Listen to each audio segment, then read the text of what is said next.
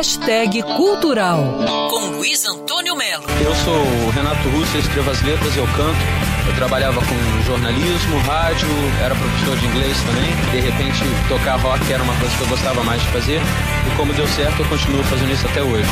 Foi disponibilizado no YouTube o documentário A Vida de Renato Russo, que tem mais ou menos 40 minutos, produzido pela Vênus Produções. O documentário é ótimo e apresenta um perfil do Renato traçado praticamente por ele mesmo. A preocupação básica desse documentário é jornalística, opiniões do Renato e opiniões sobre o Renato. Eu pensava que, que de repente o mundo era ruim, que era tudo complicado.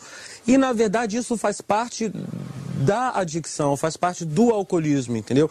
Então é uma coisa que puxa a outra. No começo é muito bom usar droga e tudo. Tem algumas pessoas até que podem, tá?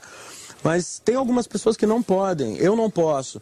Então no meio do caminho, o mundo para mim era um terror. Tudo era difícil, tudo era horrível.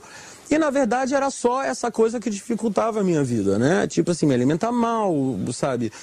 Porque a, a, gente sabe, às vezes a pessoa sente a coisa de tal maneira que fica tudo muito doloroso. Então, para você ter a força para ir adiante, fazer o seu trabalho, enfrentar uma multidão, sabe, colocar suas vísceras num disco, o que quer que seja, aí você acaba, tipo assim, entrando por um lado, mexendo lá na, sabe, na jarrinha de biscoitos proibidos.